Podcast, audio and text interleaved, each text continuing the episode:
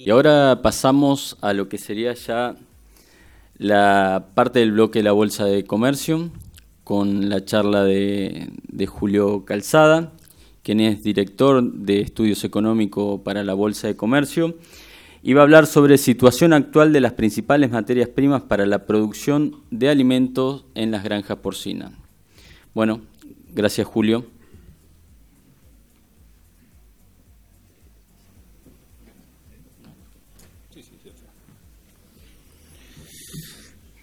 Bueno, buenos días a todos, muchísimas gracias por, la presencia. Este, en nombre de, la Bolsa de Comercio Rosario, es una alegría que estén todos ustedes acá. Ustedes saben que la institución nuestra ha hecho una apuesta muy, muy fuerte para, para estar junto a todos los productores y a, la industria porcina a través de la creación del mercado Rospor. Nuestro gerente, Damián Cabrer, ha hecho un gran esfuerzo con todo el equipo este, de, la bolsa para tratar de implementar este mercado y bueno, déjenme pasar el chivo primero. Este mercado que estamos tratando de incorporarle distintas herramientas que después este, Damián les va a comentar, moving, este, contratos, eh, precios de referencia, tenemos el precio de referencia Rosport todas las semanas. Y también estamos mirando, que lo estuvimos viendo también con, con la federación, la posibilidad de tener precios futuros. Si bien cuesta armar un mercado de futuros de, carne de cerdo, principalmente por la falta de volumen, y ya nos pasó en leche y nos pasó en carne vacuna, donde tenemos listados a través de Madbarrofex contratos. Pero bueno, la idea ahí es, trabajar y tener algún sistema de orientación de precios futuros que les permita a la industria y a las granjas poder trabajar con este tema.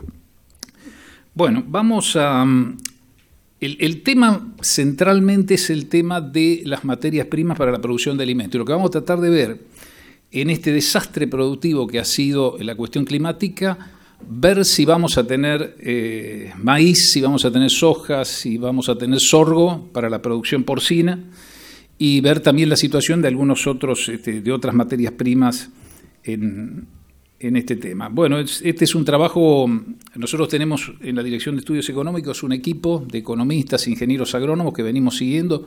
Ustedes pueden ver a través de GEA, Guía Estratégica para el Agro, toda la semana nosotros estamos siguiendo el clima en la zona núcleo de producción. Nosotros tomamos centro y sur de Santa Fe, tomamos este, norte de la provincia de Buenos Aires, y oeste centro de la provincia de Córdoba y hacemos un monitoreo con 35 estaciones meteorológicas y vamos viendo el clima con estimaciones en soja, en maíz y en trigo, estimaciones mensuales de cómo viene el área sembrada, la producción, y lo que ustedes van a ver acá, algunas de las conclusiones que hemos ido viendo con la gente de GEA. Bueno, ahí tienen ustedes algunos indicadores que, lamentablemente estamos sufriendo todos. Eh, ¿Qué fue lo que pasó esta campaña? ¿Por qué tan mal concretamente? Y creo que la segunda línea nos marca lo sucedido. O sea, nosotros llevamos tres años que en esta zona núcleo de producción deberían haber llovido cerca de 3.000 milímetros y en realidad las lluvias han sido de cerca de 1.500 milímetros. Florencia Poeta, nuestra, nuestra especialista, empezó a mirar la situación del otoño, de la primavera del 2022 y ustedes pueden ver que los periodos marcan que fueron los más secos de los últimos 35 años. Y además venimos de tres años, que ustedes habrán escuchado, el tema de tres años, niña, en la zona núcleo en el 2020 casi un 30% menos de lluvias, entre 30 y 40% el 2021, y ya este año peor todavía, 2022, con 45, 50, y una mezcla de heladas con una mezcla de, en febrero, las amplitudes, eh, no hay registros en los últimos 100 años donde la amplitud térmica haya sido tan alta. Eso lo revisó Florencia y bueno, y nos está marcando una situación, como dijo Javier Servio hoy, como ustedes todos conocen, muy, muy inédita. Ahí ustedes tienen un pequeño mapita, muestra lo que debería haber llovido en los últimos 30 años en febrero promedio, en la zona núcleo que nosotros relevamos, y lo que efectivamente llovió, llovió en febrero. Hay lugares donde ha llovido 30% de lo que debería efectivamente haber llovido si uno mira las precipitaciones promedio de los últimos 30 eh, años, lo cual este, marca realmente una situación absolutamente crítica. Y en la zona núcleo de producción nosotros esperábamos cuando arrancó todo esto 19 millones de toneladas de soja y va a haber 6,5 millones en esta zona de núcleo. O sea, una situación por demás de, compleja. Y esto es lo que estábamos viendo con Cristian Russo. Eh, primera quincena de marzo, escasas lluvias, hay que esperar la segunda. Pero lo que se necesitaría en marzo ¿eh? es que llueva un 50% más del promedio. Y las probabilidades de que eso ocurra ya no es, como figura ahí, el 20%. Me decía Florencia ayer, cada vez es menos. Con lo cual la situación de marzo, que debería llover para poder después sembrar trigo, está sumamente compleja. Bueno, en el día de ayer nosotros sacamos la nueva cifra de estimaciones de soja y de maíz. En soja, fíjense cómo venimos de 49 que esperábamos a la siembra, con, una mirada muy optimista, 42 millones en soja la última campaña, estamos en 27 millones. En maíz, de 54 millones de toneladas que esperábamos a la siembra y 51 fue la producción del año anterior, estamos viendo 35. La pregunta del millón es, ¿va a haber granos para las producciones para la producción porcina, para la producción de carnes. Eso es lo que vamos a tratar de intuir ahora y ver si va a haber soja, si va a haber maíz y si va a haber sorgo. Bueno, hay un, un informe adelantado, porque lo estamos sacando ahora, en un ratito. Las pérdidas para los productores de soja, de maíz y de trigo, de acuerdo a nuestros cálculos, Emil Ceterré estuvo trabajando fuerte con Tomás Rodríguez Zurro, son 14 mil millones y a la economía por el efecto multiplicador le resta 20 mil millones de dólares y las exportaciones, la caída de las exportaciones van a ser 15 mil. Fíjense allá, el último, el último ciclo, Argentina en, en exportaciones netas, sacando la importación temporaria, habíamos logrado 39 mil millones de dólares de divisas.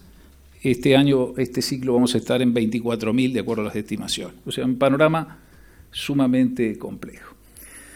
Bueno, antes de ver si alcanza o no alcanza el maíz, la soja y el sorgo, miremos un poquito cuánto maíz necesita, tema que muchos de ustedes lo tienen perfectamente claro, pero fíjense que nosotros vamos a estar necesitando en la industria, en, las granjas no porcinas, 1.600.000 toneladas.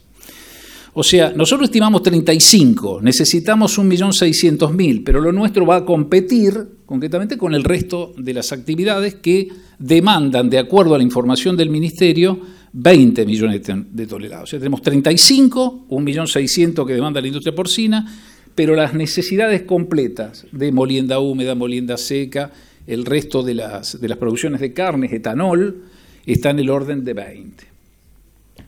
Bueno, miremos un poco los números, este, odiosos los números, pero tratemos, si vemos arriba, lo sintetiza mucho más. La campaña que se termina, ¿queda mucho o queda poco maíz? En realidad, cuando uno mira los números, ya se vendieron 47 millones de casi 51, está quedando nada más que un millón de toneladas para vender de la vieja campaña. Da la sensación que es poco, pero si uno mira la situación de la exportación, hay mucho maíz que tiene la exportación. Fíjense, el Ministerio fija un cupo de exportación de maíz para la campaña anterior de 36 millones de toneladas. Pero ese cupo de declaraciones juradas de venta al exterior tiene declaraciones juradas de 30 días, con lo cual 33 millones, pero el sector exportador compró 40, o sea que está quedando 7, entre 5 y 7 que lo tienen los exportadores. Esto ellos pueden utilizarlo para exportar o pueden utilizarlo para venderlo en el mercado interno. Y si uno mira el stock de la campaña anterior, información oficial, hay 10 millones de toneladas en stock en los acopios, industria, exportación. O sea, de la campaña anterior, ojo que estos 10 millones ya es comercializado y algunos los tienen en stock para poder industrializar. Pero en principio de la campaña anterior hay grano, ese grano lo tienen los exportadores y por lo tanto está disponible para la venta o, de lo contrario, para exportación. Bueno, el maíz nuevo, porque lo que vimos recién era el maíz viejo. Bueno, el maíz nuevo, ¿cuánto entra? Bueno, la estimación nuestra de ayer, 35 millones de toneladas. ¿Cómo podría entrar ese maíz? ¿Cómo se podría cosechar? Bueno, ahí lo veíamos con la gente de GEA. Esta campaña tiene una característica. 25% maíz temprano, 75% maíz tardío, mucho maíz tardío. Pero no está dicha la última palabra. Hoy Florencia me manda un audio con el estado de situación de maíz tardío. Si no llueve rápido, vamos a tener complicación. No sé si vamos a estar en 35 si no, si no, si no nos llueve.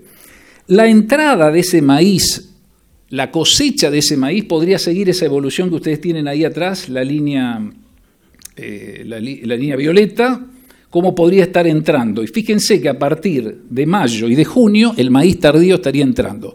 Un punto bueno para ustedes si tienen que comprar maíz en esos meses, en junio, julio. Ahí ya estaría entrando la safriña brasileña, habría mucha mercadería. Eso puede tirar los precios abajo de alguna forma, ¿no? Pero ese sería un poco, de acuerdo a una estimación, tómenlo con cuidado, de estimación de los equipos nuestros, de cómo podría estar entrando esas 35 millones de toneladas hasta agosto de este año. Después, cómo se vendan es otra cuestión. Pero ese sería un poco el ingreso. Después lo miran ustedes, porque toda este, esta presentación vamos a dejársela disponibles a ustedes. Fíjense aquí que eh, hay un detalle. Acá la variable de ajuste, la variable de ajuste va a ser la exportación. El año pasado tuvimos casi 34 millones de toneladas de exportación. Este año estamos estimando 24, que creo que va a ser menos. O sea, va a haber esos 20 millones para el consumo, van a estar, se va a exportar menos y ya de hecho el gobierno, ya de hecho el gobierno dispuso esto. Ayer sale la resolución que en aquellas ventas al exterior que estaban con declaraciones juradas entre marzo y julio de maíz, se las permite rolear adentro de un año. Entonces esto es bueno desde el punto de vista de lo, que ustedes, del maíz que necesitan ustedes, porque va a permitir que aquellas declaraciones juradas de venta al exterior de maíz que los exportadores habían hecho, les permitan a ellos rolearlas y pasarlos a cerca de un año. No se olviden que los exportadores, Cargill Argentina le vende a Cargill Ginebra y Cargill Ginebra después tiene toda una serie de sucursales a lo largo del mundo. O sea, son operaciones que se hacen con su propia compañía de comercialización internacional. Entonces hay maíz que va a ir de Brasil, que tendría que haber ido de Argentina, va a terminar yendo de Brasil, va a haber un reacomodamiento. Pero esta disposición que tomó el Ministerio permite esta cuestión de diferir las exportaciones y por lo tanto que haya este, más, eh, que haya más maíz para el mercado interno. En marco de, seguir aburriéndolos con cifras, esta es la nueva campaña 22-23. Fíjense que allá nosotros estimamos 35 y recién se compraron 8. O sea, todos han sido muy prudentes, han ido comprando poco porque no saben lo que va a haber. Y si uno mira también las declaraciones, las ventas de los exportadores de la nueva campaña, los exportadores han comprado 8 millones y han declarado 10. O sea, todos van no declarando ventas al exterior porque no saben cuánta mercadería va a haber y por lo tanto han comprado poco, con lo cual vamos a ver si estos 35 millones de toneladas se consolidan y efectivamente están o no. Bueno, fíjense este cuadrito que me parece interesante. ¿Dónde va a estar el problema? Y lógicamente el problema va a estar en la zona centro. Esa es una buena campaña. Aquella es la, la nuestra, una campaña pésima. Ahí hay 51 millones, allá hay 35, pero fíjense que en la zona central de producción normalmente debería haber habido 38 millones de toneladas, en la zona centro va a haber 23, hay 15 menos ahí. No va a haber tanto problema en el norte, no va a haber tanto problema en el sur de disponibilidad de maíz, pero la zona central lo va a sufrir.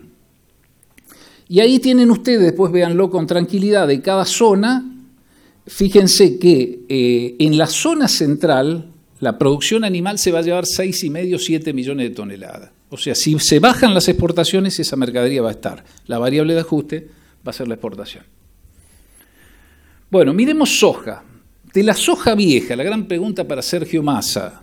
Dólar soja 3, dólar soja 3 sí, dólar soja 3 no, etcétera, etcétera. Bueno, de acuerdo a nuestra estimación, estarían quedando 3 millones y medio de soja, de poroto de soja para vender de la campaña anterior. Falta fijar 3, con lo cual eh, Massa tendría 6 millones y medio de toneladas con 500 dólares, unos 3 mil millones de dólares de un futuro o posible que todos están mirando y por eso no se vende soja, se espera a ver si puede llegar a ver. Pero a ver, a los fines de ustedes, de la mercadería que necesitan, hay tres y medio disponible en el mercado de la campaña anterior. ¿Y cuánto puede entrar? Esta cifra, la verdad que ahí hay un pequeño error, es 27. Es una cifra, eh, la verdad que friolera, porque uno pensar que podemos tener una campaña con 27 millones de toneladas es, es una locura. Y nosotros estamos viendo que nos parece que esto va a entrar así. Para junio se completan los 27 millones. Fíjense la campaña, el, promedio de la 18-22, como la, cantidad, la diferencia, casi 15 millones de toneladas más. Concretamente, nos faltan 15 de soja, 15 millones de toneladas de soja y nos faltan 16 millones de toneladas de maíz. La idea es que pueda ingresar así. Bueno, ¿qué va a pasar? Recién habló con Carlos Sosa, que es un, hombre de negocios, que está fuerte con el tema sorgo, y él lo que dice es, se estima que va a haber sorgo que va a ir a la, demanda eh, animal, a demanda porcina. Y los números están dando lo que ustedes eh, ven allá. La producción podría llegar a estar en 2,4, lo vimos con Carlos, Carlos me dice, me parece que es razonable los números que ustedes están manejando, Fíjense que baja el área sembrada y cosechada, pero de esos 2,4 millones de toneladas de sorgo, al consumo interno va 1,200. Yo no sé si este año, ante la falta de maíz y de soja, no va a ir más sorgo todavía a, alimentación animal. Esos 2,4 millones de toneladas, fíjense que es bajísimo comparado con los cuatro y pico que hemos tenido en otras campañas y respecto a las dos campañas anteriores.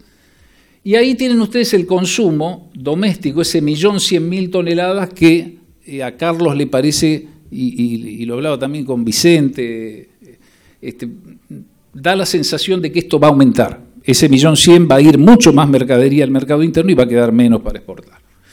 Y ahí tienen ustedes, porque también el otro día también conversaba con, eh, con el veterinario, con Goñi, y me dice, yo no lo veo el sorgo, ¿dónde está el sorgo? Bueno, eso es la información oficial respecto de dónde estaría la superficie sembrada de sorgo, dónde se puede conseguir concretamente el sorgo. Fíjense que ahí este, Santa Fe tiene una mejor área sembrada, en definitiva, pero el resto de las provincias están todos para abajo. ¿no? Bueno, a ver, concretamente, una mirada a los precios internacionales, la soja, el maíz y el sorgo, todo en los últimos tiempos, todo hacia arriba. El saltito es lo que ya sabemos, la guerra de Rusia con, con Ucrania, que pegó salto, luego bajó, pero tenemos prácticamente los precios internacionales en alza de los tres. Y tenemos también el precio de pizarra de la Bolsa de Comercio Rosario también en alza en los últimos meses. Ahí tienen ustedes los, los aumentos desde el inicio del año, cómo ha aumentado los precios de la soja un 12%, el maíz un 1,6% y el sorgo. Bueno, para, para cerrar, para cerrar un poco el esquema, ¿a qué conclusión podemos llegar? Primero, el dato este que es, durísimo, ¿no? 16 millones de toneladas menos de maíz tenemos, 15 millones de toneladas menos de soja, pero la variable de ajuste va a ser la exportación, o sea, grano hay esos 20 millones de toneladas, hay 35 de producción y el ministerio tiene otra metodología de determinar maíz, seguramente va a estar en 42. Me, aventuro por, por, las diferencias que hay en otros años. Pero el maíz va a estar. El tema es que el mercado, lógicamente, el que tenga maíz lo va a tener y por lo tanto los problemas de precios van a existir. La región central es la que más problemas puede, puede haber y un punto que habría que seguir mirando es cómo sigue la gripe aviar porque ojalá no se dé, pero si la gripe aviar sigue, ahí hay 4 millones de toneladas que se llevan pollos, que posiblemente eh, de esas 4 quede algo dentro del mercado si el problema de la gripe aviar se, complica. Bueno, y el tema de los precios que ustedes deben sufrir las granjas, eh, hay, lógicamente muchas granjas tienen producción propia, no compran el cereal, los que están comprando están entre 250 y 260 dólares la tonelada. Y los mayores problemas se dan en la harina de soja. Eh, un chivo. Nosotros, en, si ustedes entran a la página web de la Bolsa de Comercio Rosario, nosotros todas las semanas tenemos un panel de precio de harina High Pro. Antes del dólar soja conseguíamos la información de precios, nos informaban los exportadores. Está bastante complicadito este, poder conseguir precios. Y lo que nos reportan es que es muy difícil también contratos nuevos, conseguir contratos nuevos de, harina High Pro. De todos modos, el Javi Trebux, uno de nuestros investigadores, que es el que hace el paneo, me dice, me pasaron un solo precio, el precio es para marzo, 460 dólares, pero multiplicado por el tipo de cambio oficial. Ese es el único precio que, a él le relevaron. por confidencialidad no decimos, no decimos quién, pero concretamente el tema del dólar soja 1 y 2 termina afectando esto y, generan las rigideces, tema que ustedes conocen perfectamente bien. Y ya para, para cerrar, ahí conversábamos con algunos veterinarios, otro tema que ustedes deben estar viendo es la, la, la frazada corta de importaciones, hace concretamente que en aminoácidos y en vitaminas estemos dependiendo de la negociación eh, con, el Ministerio de Economía para ver si están los dólares o no para esa importación. De todos modos, aquel que tiene esa mercadería, lo que tengo entendido, ustedes deben tener mejor información que yo, este, aprovechan con precios mucho más altos de los que fueron históricamente. Eh, y esto es una frazada corta que también hay que mirar, que por otra parte, el otro día eh, hablábamos con Armando Alingui también de fertilizantes, ellos están en permanente negociación con el gobierno, todos negocian para tratar de conseguir las autorizaciones, se están autorizando, lo que tengo entendido, en aminoácidos y en vitamina hubo autorización, pero bueno, habrá que ver concretamente la restricción que tiene el Banco Central con dólares, si van a estar para las importaciones de, de aminoácidos y vitaminas. Bueno, es un recorrido rápido por, la situación de, de, los principales insumos para la alimentación animal. Eso es lo que nosotros estamos viendo y lo único que podemos decir que ojalá llueva. Nada más eso. Muchísimas gracias.